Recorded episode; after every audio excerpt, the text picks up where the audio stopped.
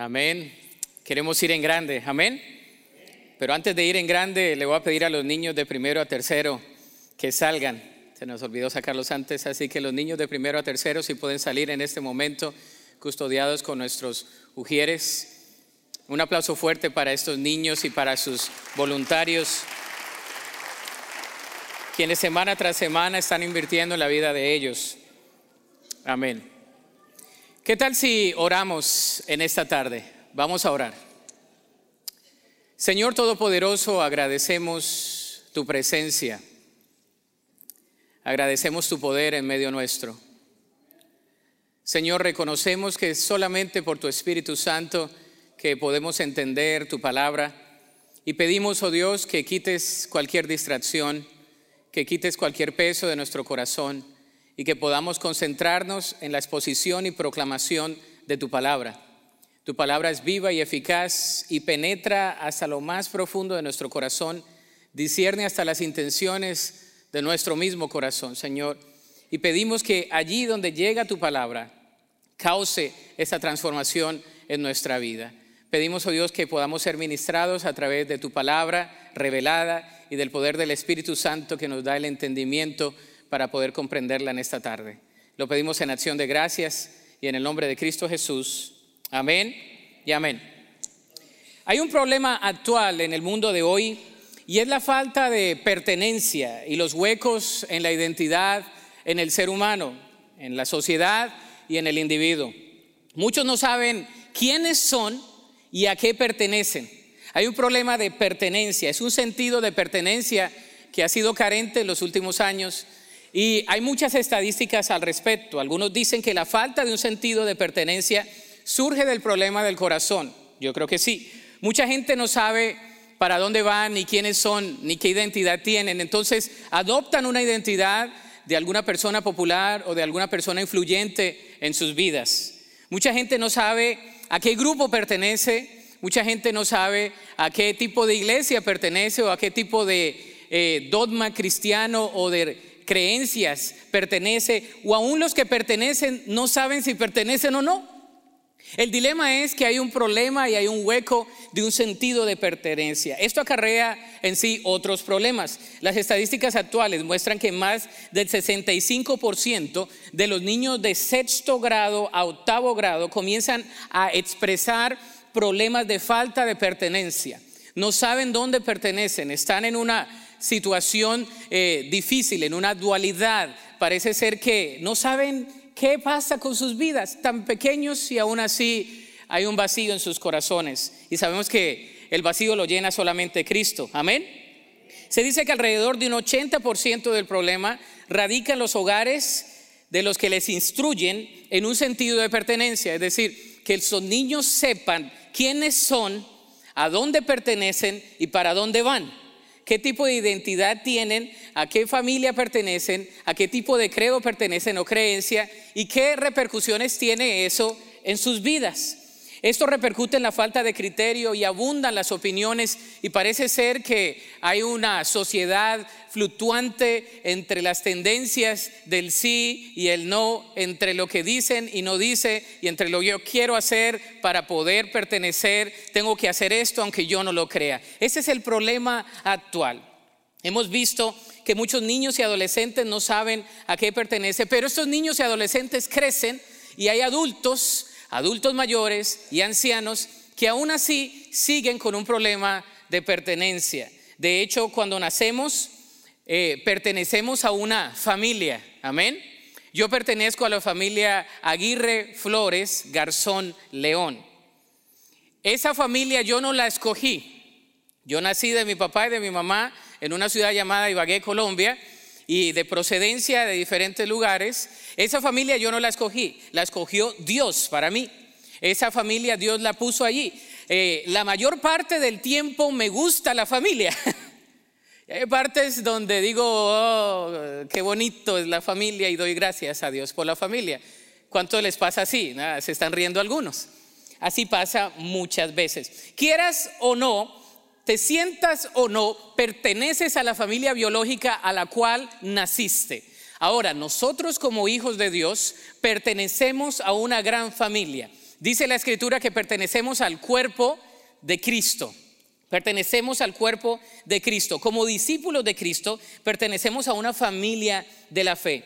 Dios nos ha escogido para ser parte de una gran familia y dicha familia no está confinada a un grupo étnico, ni a una tradición, ni a un grupo cultural. Dicha familia, dicho distintivo es la sangre de Cristo que nos limpia de todo pecado. Amén.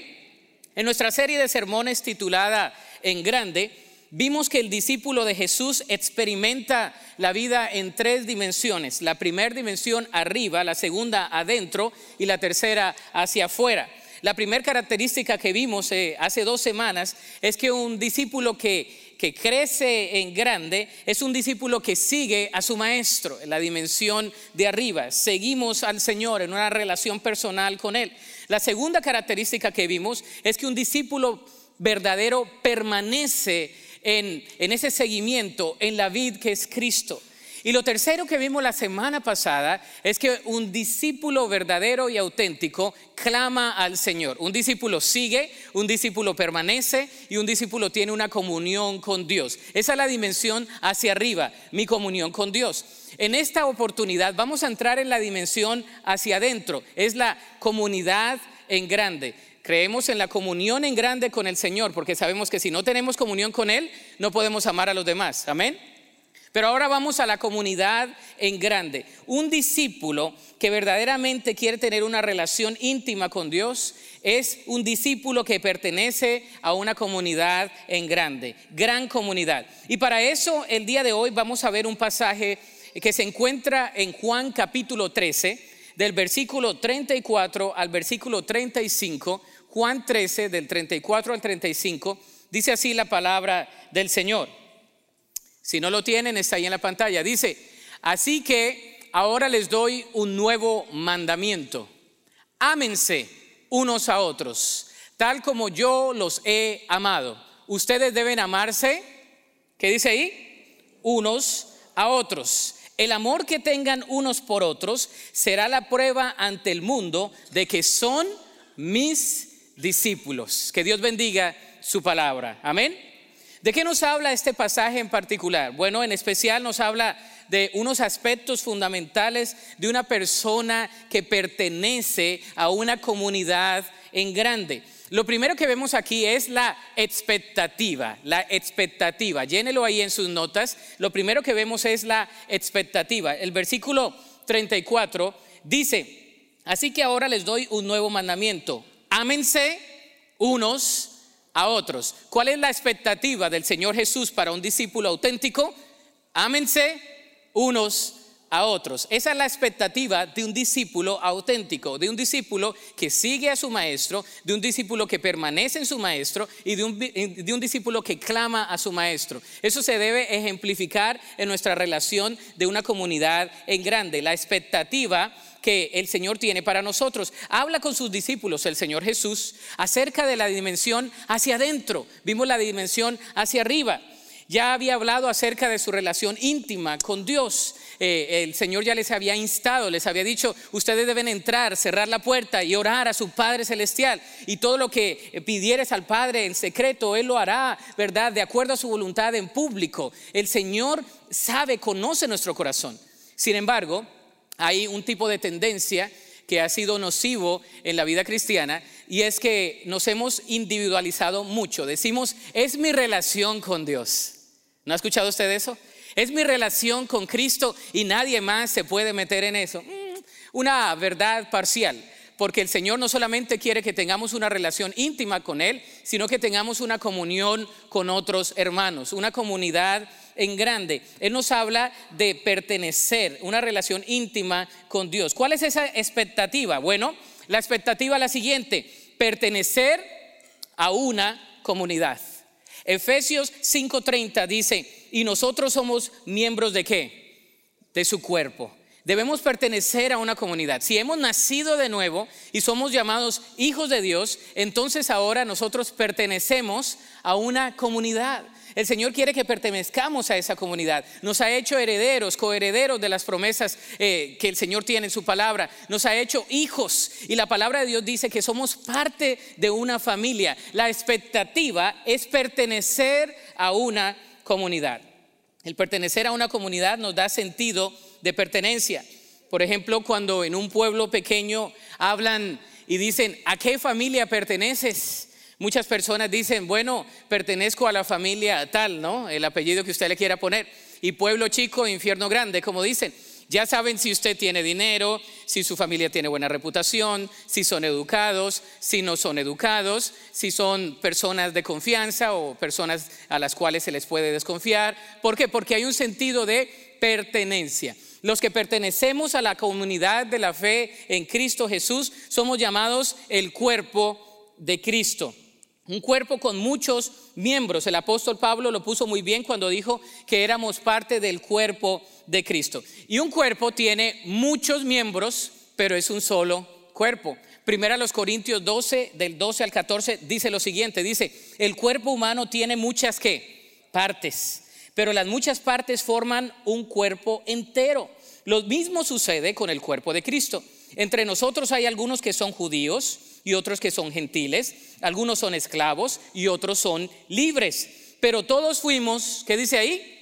bautizados en un solo cuerpo por un mismo espíritu y todos compartimos el mismo espíritu. Me fascina esta figura de un cuerpo y que somos diferentes miembros de un solo cuerpo llamado el cuerpo de Cristo. Somos diferentes, en esta congregación somos diferentes. Hay personas de diferentes lugares del mundo, hay personas, aunque de, la República Mexicana, de diferentes lugares de México, del centro, del norte, del sur, del este, del oeste. Hay latinoamericanos, tenemos culturas diferentes, hay centroamericanos también, por ahí veo la cara de uno, ¿verdad? Que eh, hay muchos, pero todos pertenecemos al cuerpo de quién? de Cristo. Nos une la fe en Cristo Jesús, lavados y comprados con la sangre de Cristo Jesús. Y pertenecemos a un cuerpo. Y cada parte de un cuerpo tiene una función. ¿No le ha pasado a usted que cuando usted tiene un problema en un dedo pequeño, gordito, de ahí del pie, le duele bastante? ¿Y cuántos cojean cuando tienen un uñero ahí? Perdón que sea tan descriptivo. ¿No? Yo sufría de uñeros creciendo. Y me ponían unas sandalias en Colombia que le llamaban franciscanas. Eh, porque los usaban los sacerdotes franciscanos, ¿no? Y me ponían sandalias franciscanas porque me tenía que quitar media uña y estaba así. Y a veces cuando no podía ponerme esas sandalias tenía que caminar cojeando porque una uña encarnada no hace caminar bien el cuerpo. Lo mismo es en el cuerpo de Cristo. Cada miembro del cuerpo tiene una función. Cada persona es importante en el cuerpo de Cristo, tanto el que predica, el que enseña, el que canta, como el que ora, el que está perteneciendo a la comunidad, el que está alcanzando a otros con el mensaje del Evangelio. Cada uno uno de nosotros tenemos una función en el cuerpo de Cristo. No puedo decirle a la mano, ya no te necesito, no puedo decirle al ojo, ya no te necesito, no le puedo decir al oído, no quiero que funciones hoy. El cuerpo de Cristo, porque tenemos, dice aquí, el mismo espíritu. Cuando recibimos a Cristo en el corazón, el Espíritu Santo nos sella, dice la palabra de Dios. ¿Qué más nos dice el Señor? Bueno, la expectativa, el segundo es el ejemplo, el ejemplo. Dice aquí, la escritura, tal como yo os he amado, ustedes deben amarse unos a otros. Ustedes deben amarse unos a otros. Jesús nos da el ejemplo. El ejemplo siempre usa un liderazgo de servicio y guiado por el ejemplo. Basándose en su ejemplo, les da una directriz. ¿Cuál es esa directriz? Le dice el amor de Cristo. El amor de Cristo. Les dice, hay una expectativa, hay un ejemplo que yo les estoy dando, dice el Señor Jesús. ¿Cuál es la directriz? ¿Cuál es la directiva allí? Dice el amor de Cristo. Primera de Juan, capítulo 4, versículo 8 al, al 10. Dice, pero el que no ama, ¿qué dice ahí? No conoce a Dios porque Dios es amor. Wow. Dios mostró cuánto nos ama al enviar a su único Hijo al mundo para que tengamos vida eterna por medio de Él. En esto consiste el amor verdadero. No en que nosotros hayamos amado a Dios, sino que Él nos amó a nosotros y envió a quién? A su Hijo como sacrificio para quitar nuestros pecados. Qué bendición. ¿Cuál es el distintivo que nosotros tenemos? ¿Cuál es la directriz? El ejemplo es Cristo, pero nos habla del amor de Cristo. Dice que Dios es amor. Yo les he dicho, Dios no contiene amor, Dios es en esencia amor. Dice la escritura que Él es amor. Y el que no ha conocido a Dios no puede tener el amor porque no ha conocido a Dios porque Dios es amor. Si nosotros no conocemos a Dios, no podemos amar a las demás personas. Si no tenemos una dimensión bien con Cristo, si no tenemos una dimensión bien con nuestro Padre Celestial a través de la palabra, el poder del Espíritu Santo, no podemos amar a otras personas. El amor de Cristo, porque el que no ama no conoce a Dios. ¿Y cómo mostró Dios cuánto nos ha amado? Dice que envió a su Hijo a morir por nosotros. Y no es que nosotros le hayamos elegido a Él, sino que Él nos eligió a nosotros para ir y dar mucho fruto y para compartir su palabra y su verdad. ¿No se alegra usted de eso? Yo me alegro cada día que me doy cuenta que soy hijo de Dios y que solamente redimido por su gracia que podemos pertenecer a una gran familia llamada la familia de la fe, el amor de Cristo. Este pasaje nos habla de lo fundamental del Evangelio. El que no ama no puede haber conocido a Dios porque Dios es amor. El amor es la marca y es la señal distintiva del creyente. El amor viene primero y esa base viene primero porque Cristo nos lo da en nuestro corazón a través del Espíritu Santo. Dios Padre envió a su Hijo en pago por todos nuestros pecados. Dice la Escritura aquí, sino que Él nos amó a nosotros y envió a su Hijo como sacrificio para quitar nuestros pecados. ¿Cuántos pecados? ¿Los de ayer? ¿Los de pasado mañana? No. Dice todos nuestros pecados. Eso es algo hermoso, es un pago por la eternidad. La sangre de Cristo tiene un poder absoluto en el creyente, la justificación, ¿verdad? La santificación viene a través de la palabra, esa relación con Cristo Jesús y con otros creyentes. Vemos el amor de Cristo, pero también vemos el poder de Cristo. El poder de Cristo. Y yo voy a hacer una pregunta retórica. ¿Cuántos creen que Cristo tiene poder? Y los que dijeron no, pues lo dijeron muy ahí en su corazón. Yo creo que no solamente Dios eh, Cristo tiene poder, sino que el poder de Cristo actúa en nosotros. El apóstol Pablo lo dice en Efesios más adelante, dice que ese, ese poder, ese dunamos, el Espíritu Santo, vive en nosotros. Es como una dinamita que nos ayuda a vivir la vida. Es como un paracleto, un consejero que camina con nosotros, que, nos capacita, que nos advierte. Es, es como aquel que nos alumbra nuestro caminar. Es el Espíritu Santo de Dios. Tenemos el poder de Cristo Jesús. Colosenses 1.17 dice, Él ya existía antes de que, de todas las cosas, y mantiene unida toda la creación. Yo creo en un Dios absoluto en un Dios soberano.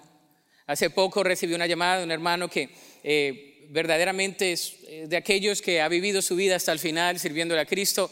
Y me dice, pastor, ya estoy entrado en años y me acaban de diagnosticar con un cáncer terminal y quería nada más tomar el, el teléfono y llamarle y decirle que oro por ti todos los días, voy a orar por ti hasta el día que yo me muera. Y yo digo, uy, ¿verdad?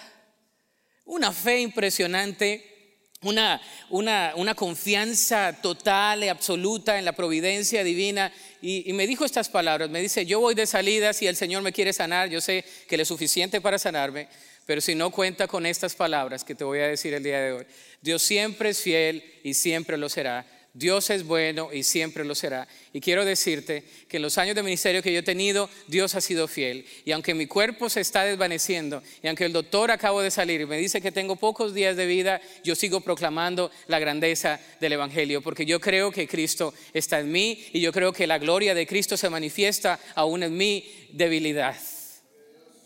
Creo, mis hermanos, que el poder de Cristo se perfecciona en la debilidad. El poder de Cristo se perfecciona en los momentos más críticos de nuestra vida. El poder de Cristo se manifiesta en los momentos de triunfo y de victoria también. Pero es allí donde Dios es suficiente y el poder de Cristo dice que Él, en Él existían todas las cosas y Él mantiene unida toda la creación. Él sostiene todas las cosas con la palabra de su poder. Entonces tenemos la expectativa que es amar a otros, pertenecer a una comunidad. Tenemos el ejemplo, el ejemplo de Cristo a través de su amor, pero también tenemos la evidencia. El versículo 35 dice lo siguiente, dice, el amor que tengan unos por otros será la prueba ante el mundo de que son mis discípulos. Wow, me fascina esto, esto. Como dicen aquí en el, en el valle, wow, wow, wow. No, pues sí, no, pues wow. Así es, ¿no? No, pues wow. La verdad que este pasaje me deja así. Es la evidencia. El amor que tengan unos por otros será la prueba ante el mundo de que son mis discípulos. Ahora, metámonos en el contexto. Porque un texto fuera de contexto es un pretexto. El contexto donde el Señor está hablándole a sus discípulos no les dice que iban a ser reconocidos porque supiesen más. No les dice que iban a ser reconocidos porque supiesen la Torah, la Mishnah, porque supiesen las tradiciones, las muchas leyes que venían con el judaísmo. No les dice nada de eso.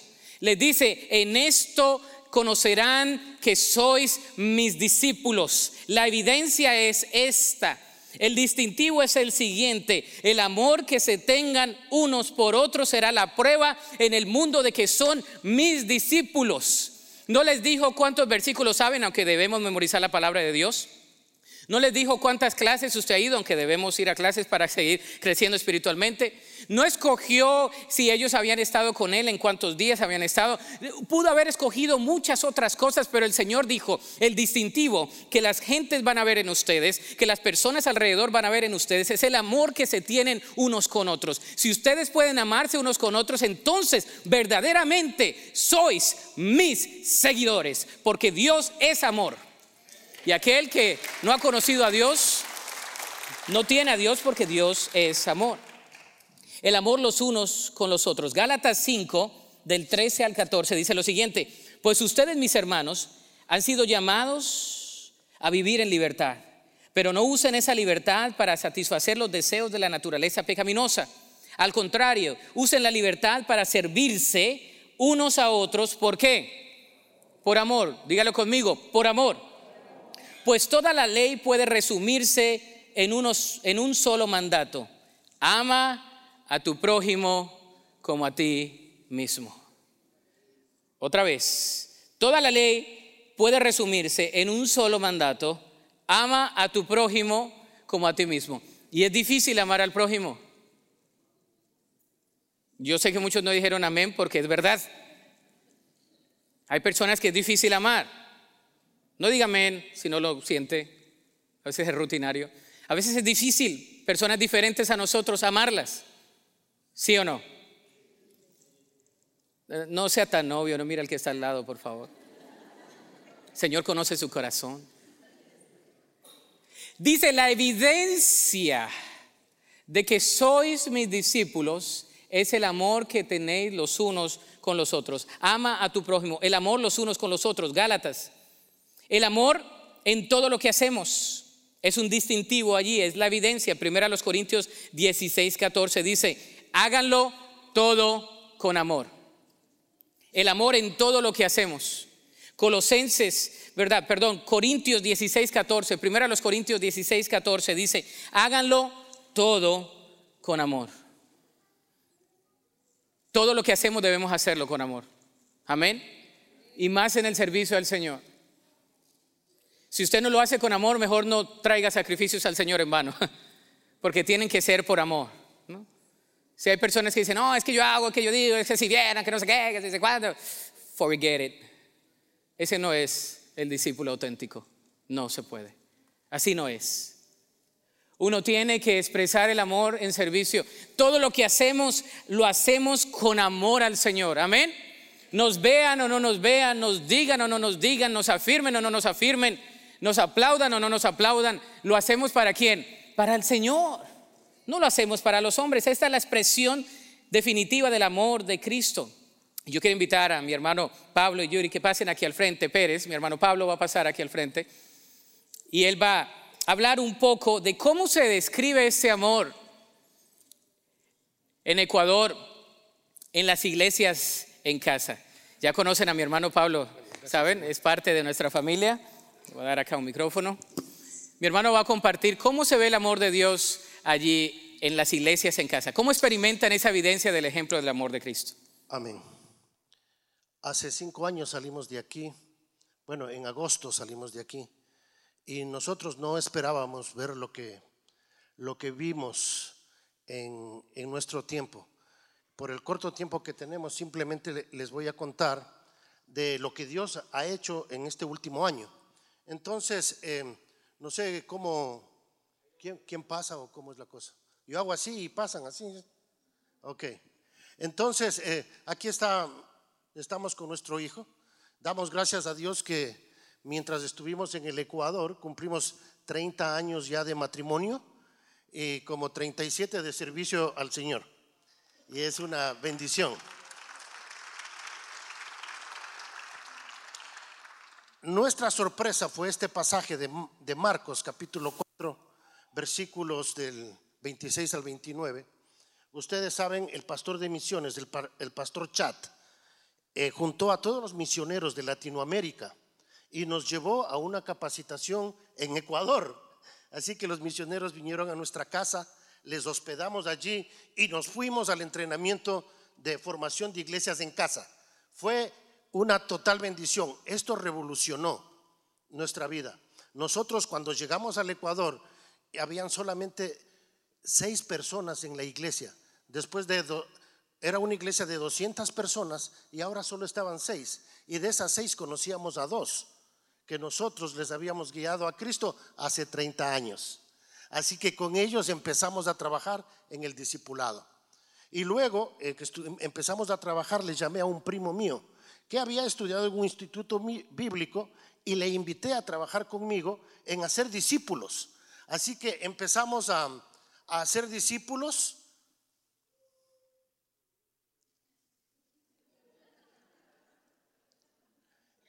Y la cosa empezó a, crecer, ¿verdad? Eh, se añadió otro discípulo, Gen Valencia. Osvaldo y Gen llegaron a ser en realidad eh, dos discípulos muy amados, muy queridos, con los cuales compartimos la palabra y, y por exagerar digo día y noche, se pegaron a mí como la pulga se pega al perro. Así que íbamos a todos lados y compartimos el Evangelio, la gente se empezó a convertir y empezamos a tener grupos en casas, lo que ustedes llaman aquí grupos de vida. Bueno, allá empezamos a tener estudios bíblicos en las casas. Y Dios, a través de este, este taller que nosotros tomamos, tomamos la decisión que cada grupo, que cada grupo de vida, que cada grupo de, estudio llegue a ser una iglesia en casa. Y aquí ustedes están viendo fotos de las diferentes iglesias en casa donde estamos haciendo discípulos. Y para el, mes de agosto 19, esta es, eh, aquí está, eh, quiero un ratito aquí en esta foto. Tuve el privilegio de ir a mi ciudad natal, compartir el Evangelio con mi familia porque aprendimos eso de los oicos, ¿verdad? A orar por los oicos y todo eso. Y se convirtieron ocho. Y tuve el privilegio de bautizar a ocho de mis primos. Y eso fue una bendición. Y las iglesias en casa empezaron a multiplicarse. Y esta es una iglesia hija, ya de una, una iglesia de, en casa, ¿no? Entonces, esta es una hija. Esto nos llevó a nosotros a preparar a los obreros entonces, en cada iglesia, en casa, eh, teníamos un obrero, ¿verdad? Miremos la siguiente. Aquí nos dedicamos a la capacitación de los obreros. Y eso fue algo tremendo, porque todos estos obreros, aquí tenemos a 16 representantes, 16 obreros, cada uno de ellos dirigiendo una iglesia en casa. Así que decidimos hacer en realidad una reunión y decidimos y, lanzamos la visión, nuestra ciudad, nuestra comunidad. Ya no nos conformamos con que la gente venga a nosotros, sino que nosotros vayamos a la ciudad. Y allí tienen la ciudad de Quito, ese es el mapa de la ciudad de Quito, donde ahora tenemos 30 iglesias en casa. Esos puntitos rojos que ustedes ven ahí son tres iglesias que han abrazado la visión de formar iglesias en casa. Así que con todos aquellos que están formando iglesia en casa, nos unimos. El 19 de agosto invitamos a 16 iglesias en casa. Y ahí, ¿se acuerdan el local donde estuvieron seis personas? Este, este día estuvieron 150 personas y nos faltó eh, lugar para parquear los carros. Y se llenó el lugar. Y ahora tenemos no solo 16, sino 30. Y nuestra meta es formar, plantar iglesias en casas en Quito, en Ecuador, Latinoamérica y el mundo. Ahora que estamos nosotros aquí en el valle por un cortito tiempo, hemos abierto tres casas donde queremos hacer iglesias en casas. Y estoy visitando un grupo de vida para animarles a los hermanos para que ese grupo de vida se transforme en una iglesia en casa. Y en, total tenemos ahorita tres iglesias en casa aquí en el valle. ¿Hay una foto más ahí? La última, la de despedida. Yo quiero desafiarles a ustedes, mis hermanos, para que en los lugares y en las comunidades donde ustedes están, a través del trabajo de la iglesia de Calvary, todo el valle, ustedes tienen aquí todo el potencial, tienen los recursos, tienen los edificios, tienen los lugares, tienen todo para alcanzar al Valle para Cristo. En, en la ciudad de Quito son 2 millones 500 mil. Aquí en el Valle dicen que son 1 millón 500 mil. Ustedes necesitan eh, como 150, eh, ¿cuántas son? 25 mil. Ustedes necesitan 15 mil iglesias en casa para alcanzar a todo el valle. Y mi visión aquí es que en cada colonia, ¿verdad? En cada colonia, en cada lugar, aquí por lo menos haya una iglesia en casa. Que el Señor les bendiga. Antes de que se vaya, hermano. Este, estamos hablando de el amor de Dios y de cómo las personas pueden experimentar el amor de Dios. Cómo en una iglesia en casa se puede compartir ese amor de Dios y cómo, cómo es la evidencia y el ejemplo eh, allí en estas iglesias en casa. En estas iglesias en casa nos ha topado, eh, ustedes saben que el 80% son gente que viene de divorcios y, la, y, la, gente llega al Señor, ¿verdad? Y, y pasan a ser parte de esta iglesia en casa. Empezamos a orar primero por ellos y, ellos empiezan a orar por sus familias, por sus hijos.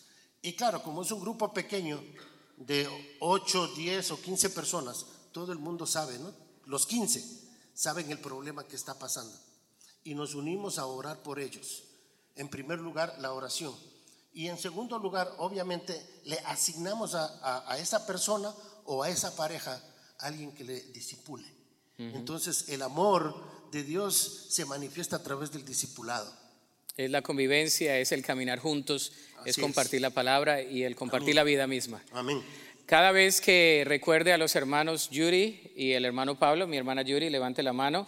Ella, ella es la que verdaderamente lo pone al corriente al hermano, como siempre. Bien al corriente. Este, vamos, a, vamos a orar por ellos siempre, porque están haciendo un trabajo estupendo. El día 23, sábado 23 de marzo, aquí en la iglesia, vamos a tener una orientación, un entrenamiento de iglesias en casa.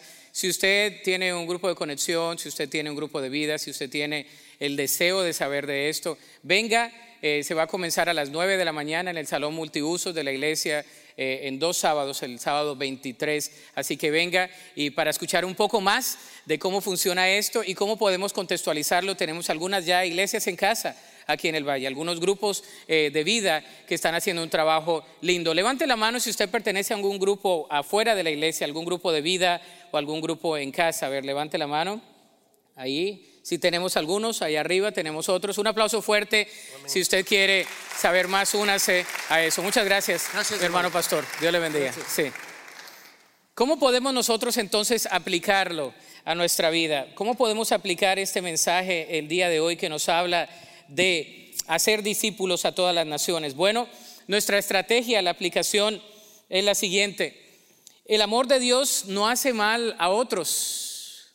Por lo tanto, no debemos hacer mal a otros, ¿verdad? Dice la palabra de Dios, el amor no hace mal a otros, por, por eso el amor cumple las exigencias de la ley de Dios. Segundo, eso es a nivel personal. Segundo, el amor cubre multitud de faltas. Por lo tanto, perdona. Ahí es donde ya vamos más. No, la primera estuvo más fácil, pastor. La de no hacer mal a otros, eso lo puedo hacer. La segunda, donde dice, el amor cubre multitud de qué? De faltas. Por lo tanto, perdona, dice Primera de Pedro 4:8, lo más importante de todo es que sigan demostrando profundamente amor unos por otros, porque el amor cubre gran cantidad de pecados. Hay otra traducción que dice gran cantidad de faltas.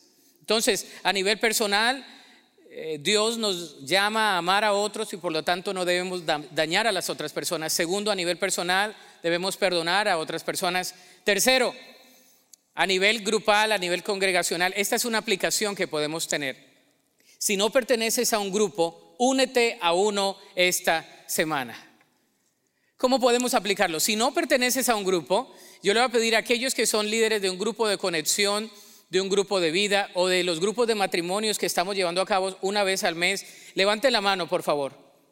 Aquellos que están en un grupo de vida, que son líderes de un grupo de conexión, eh, de un grupo de matrimonios, ok. Si usted no pertenece a ningún grupo, a ninguna comunidad en nuestra congregación, acérquese a uno de estos hermanos. El grupo de discipulado también, estar aquí al frente los hermanos, levante la mano. Si ustedes no pertenecen, vamos a hacer de este semestre un semestre donde nos conectamos no solamente con Dios a nivel personal, sino también con un grupo pequeño. Amén. Un grupo pequeño. Tenemos grupos de varones, Ah, yo un tiempo estuve con un grupo de varones a las 6 de la mañana, nos íbamos al Denis, ya tenemos que regresar. Eh, y llegaban los hermanos ahí, ¿no? Y, por qué? Porque hay esa necesidad de, de la conectividad, de vivir la vida juntos, amén, de orar, de celebrar, de decir, hermano, estoy pasando por eso, puedes orar por mí y de celebrar la respuesta a las bendiciones de Dios. Y por último, ora para que el amor de Dios sea evidente en todos los grupos de nuestra iglesia. Oremos, hermanos, para que el amor de Dios sea evidente en cada uno de los grupos de nuestra iglesia. Que nos conozcan no por la iglesia que está en el 1600 Harvey Drive, que tiene un edificio así, las bancas verdes con una alfombra verde, eh, no. Que nos conozcan porque las personas que venimos aquí estamos apasionados y enamorados de Dios, de Cristo Jesús y tenemos amor unos con otros. Amén. Que las personas digan, vamos, ¿dónde vas? Uy, yo voy a Calvary. ¡Uh! ¡Qué iglesia tan buena es esa! Si tú vas ahí, yo quiero ir. Que no sea, si vas a esa iglesia, pues dime cuál es para no ir. Porque hay iglesias así, dice, ¿a qué iglesia vas? Ah, esa, menos mal para no ir, porque si es así, imagínense los demás. No, que nos conozcan por el amor de Cristo que está en nuestros corazones. Sí somos diferentes. La semana pasada tuvimos una junta de negocios y hubo diferentes opiniones, pero al final vinimos en oración y dijimos, Señor, tú estás aquí. El amor de Cristo nos une. Amén. ¿Se imagina una familia igual? ¿Sería tan aburrida? Que todos fueran como el papá o la mamá. No, hay que poner dinamita. Uno diferente, el otro diferente, uno callado, otro habla, otro le salen letreros y se calla. Otro hay que sacarle las palabras como, diciendo, te doy un dólar para que me hables algo. ¿No? Te doy cinco si me hablas cinco. No, es como de un dólar por palabra pero todo es diferente. Así es la familia de la fe. Nos necesitamos, hermanos. Algunos tienen opinión, otros no tienen opinión. Algunos tienen temperamento fuerte, otros. Yo creo que todo tipo de temperamento el Señor lo usa. Dios usó a Pedro, Dios usó a Pablo, Dios usó a Juan, a los hermanos del trueno y después fueron llamados eh, hermanos de la fe, amados. Imagínese usted la transformación que hace el Espíritu Santo de Dios. Yo creo y estoy convencido que lo que nos dijo el hermano Pablo, el pastor Pablo, que en esta iglesia pueden abrirse muchas casas, muchas iglesias en casa y podemos agarrar y alcanzar aún el valle para Cristo. Pues soy el único loco que creo que hay otro loco que crea esto, la locura de la salvación. Dice, hay un versículo, es bíblico, ¿verdad? el mensaje de la locura del evangelio. Claro que sí. Yo creo que en Edinburgh, en Mission, tenemos gente que viene de Bronxville. Eh, la otra semana, en dos semanas, tenemos algo en Reynosa. Hay un grupo allá que se reúne cada semana de hermanas. Una vez al año se reúnen. El mismo día tenemos algo allá, el 23. Dios está haciendo cosas grandes y yo estoy convencido que usted y yo somos privilegiados de ser partícipes del plan redentor de Cristo para este tiempo y para esta generación. Si tú quieres ser uno de esos discípulos, ponte sobre tus pies en esta tarde y pidamos todos juntos al Señor dirección en oración. Pidámosle al Señor dirección en oración. Seamos activos y proactivos y pidámosle al Señor, yo quiero pertenecer a un grupo. Y si tú no sabes de un grupo y si has visitado grupos y, no te has podido conectar, bueno, abre tu casa. y vamos a mandar a alguien a que un grupo en tu casa. Hay personas capacitadas que lo pueden hacer, que tienen corazón para hacerlo. Pero tenemos la bendición de alcanzar a muchas personas con el mensaje del Evangelio. Hermanos, nos sentimos privilegiados de que vengamos cada semana aquí. Yo me gozo cada domingo que vengo aquí. Cuando no estoy es porque estoy afuera de vacaciones o porque estoy en alguna situación de la convención algo así, pero usualmente ustedes saben que yo me vuelo, así sea a las 11 de la noche en el último, porque me gusta estar los domingos aquí. Porque hay una familia que ora por mí, hay una familia de la fe que me anima a seguir adelante. Todos nos necesitamos, hermanos. Mientras entonamos este cántico de oración, yo voy a hacer un llamado a todos los presentes que necesitamos recapturar ese sentido de pertenencia, de que somos parte del cuerpo de Cristo. Hay algo que tú puedes hacer. Quizás tú te sientas como la uña del dedo chico. ¿Qué podría hacer yo? Mucho. Quizás tú dices, yo no sé hablar bien, pastor, yo no conozco de la palabra, eh, pero Dios te puede usar. Amén. Dios nos puede usar a todos nosotros. Mientras entonamos este cántico de oración, el altar está abierto y venimos al Señor en oración. Tú le dices, Señor, aquí estoy. Úsame, Señor. Si tú tienes alguna necesidad, ven al altar y dile al Señor, aquí estoy. Van a haber personas, diáconos, hermanos, hermanas en la fe que puedan orar por ti. Ven al Señor en oración. Dile, Señor, aquí estoy. Aquí estoy delante de ti.